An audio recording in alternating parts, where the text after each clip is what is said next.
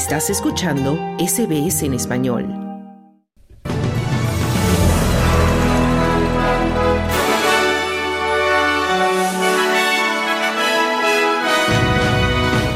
Gobierno federal se dispone a presentar la última parte de su proyecto de ley de relaciones laborales. Premier de Nueva Gales del Sur no cree que su nuevo plan de vivienda causará fricciones en los barrios del centro de Sydney. Muere expresidente de Chile Sebastián Piñera en accidente de helicóptero. Estos son los titulares del miércoles 7 de febrero de 2024.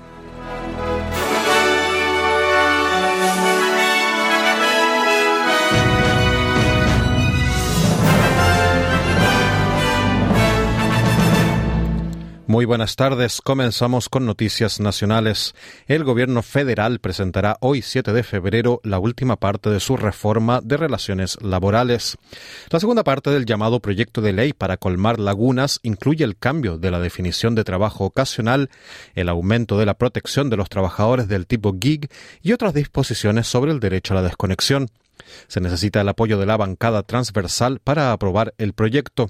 La senadora por Tasmania, Jackie Lambie, se muestra preocupada por el impacto que tendrá en las empresas.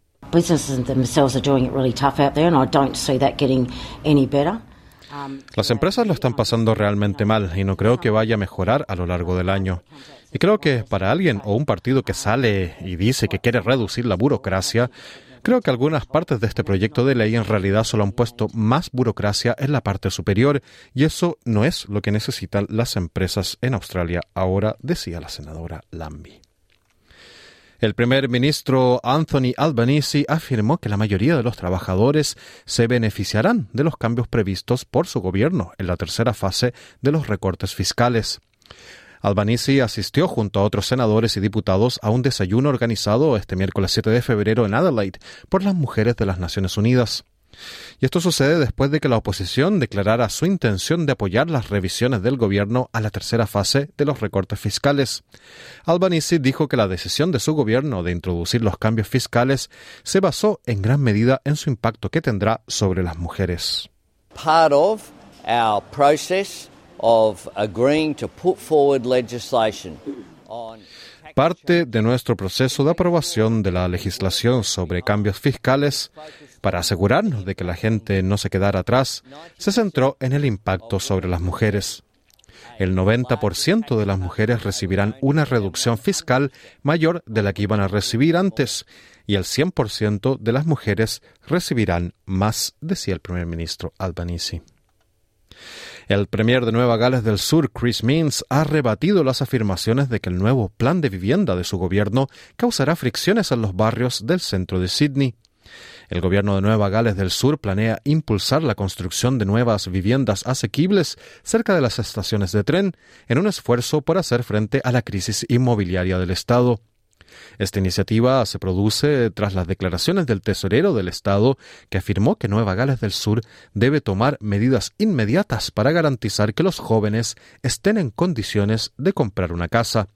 Mintz afirmó que se trata de una cuestión inaplazable.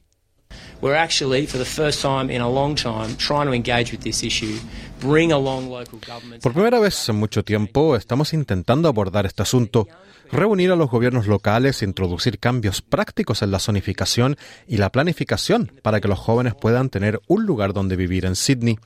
Ese es realmente el objetivo. Y en los periódicos de esta mañana había un informe que sugería que no vamos a cumplir nuestros objetivos. Algunos alcaldes han dicho en la radio que íbamos demasiado lejos. En última instancia, creemos que estamos consiguiendo el equilibrio adecuado. No digo que no vaya a haber fricciones, decía Mins. Vamos ahora a noticias internacionales. Las fuerzas de defensa israelíes, las IDF, afirmaron haber iniciado una investigación interna sobre posibles violaciones de la ley en su respuesta a las incursiones del 7 de octubre de Hamas. Esto se produce después de que se informara de la muerte de civiles por fuego amigo durante las incursiones. El periódico israelí Haaretz informó que una casa de la zona del kibbutz Be'eri, una de las más afectadas por el ataque de Hamas, fue bombardeada por un tanque israelí, matando a 12 rehenes de ese país retenidos por militantes de Hamas. El portavoz del ejército israelí, el contraalmirante Daniel Hagari, afirmó que esta investigación examinará a fondo el incidente. We are currently in combat. I've also explained how deep the fighting is in Han Yunis, in the north of the Strip. The fighting is still intense. Alongside this, we are preparing the method in which we will investigate ourselves, and it is clear to us that we will investigate ourselves. Actualmente estamos en combate. También he explicado los intensos que son los combates en Han Yunis, en el norte de la Franja de Gaza. Los combates siguen siendo intensos. Paralelamente, estamos preparando el método con que nos investigaremos a nosotros mismos y tenemos claro que nos investigaremos profundamente. Daremos la vuelta a todas las piedras necesarias, decía Daniel Hagari. Vamos ahora a noticias de Latinoamérica. El expresidente de Chile, Sebastián Piñera, falleció este martes en un accidente de helicóptero en el lago Ranco, a 920 kilómetros al sur de Santiago, donde pasaba vacaciones de verano junto a algunos de sus hijos y nietos. El exministro de Educación de su gobierno y vecino en Lago Ranco de Piñera, Gerardo Varela, señaló a medios chilenos que no se sabe bien si el expresidente tuvo un infarto o no, pero no habría sido capaz de sacarse el cinturón y en consecuencia se habría hundido con el helicóptero, dijo Varela. Piñera, dos veces mandatario entre el 2010 y 2014 y entre el 2018 y el 2022, fue el primer presidente de derecha que llegó al poder por elección popular después de la dictadura de Augusto Pinochet. El gobierno del actual presidente izquierdista, Gabriel Boric, quien sucedió a Piñera en el poder desde marzo de 2022, lamentó profundamente su muerte. Piñera, que tenía un doctorado en economía en la Universidad de Harvard, fue un empresario que amasó una fortuna en la banca y en empresas de diversos sectores. El expresidente habría cumplido 74 años el pasado primero de diciembre y era conocido por pilotar su propio helicóptero.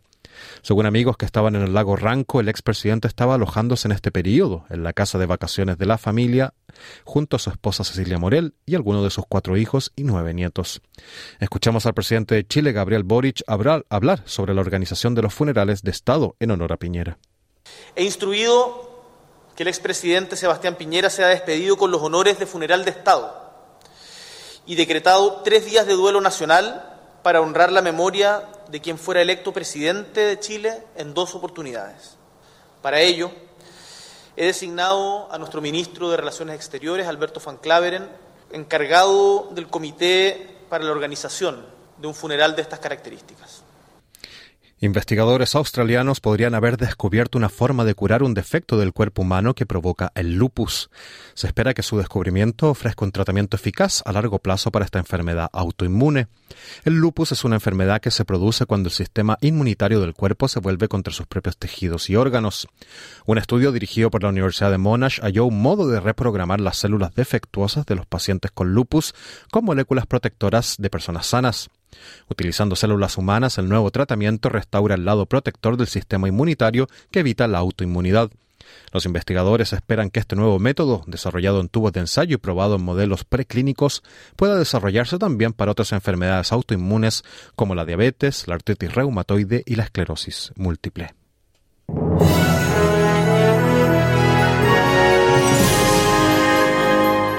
En el informe del tiempo del día de hoy, Perth estará soleado con 36 grados de máxima, Adelaide mayormente soleado con un tope de 27 grados, Melbourne estará parcialmente nublado con una máxima de 23 grados, Hobart igualmente parcialmente nublado con 23 grados de máxima, Canberra estará mayormente soleado con un tope de 24 grados.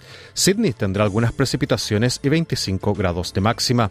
Brisbane tendrá lluvias ocasionales y 32 grados de calor, mientras que Darwin estará parcialmente nublado con una máxima de 33 grados. Este fue el boletín de noticias del miércoles 7 de febrero de 2024. Pero no te vayas, que de inmediato comienza tu programa de SBS Audio Australia en Español con mucha más información. Mañana a la una, otro informe noticioso. Muy buenas tardes.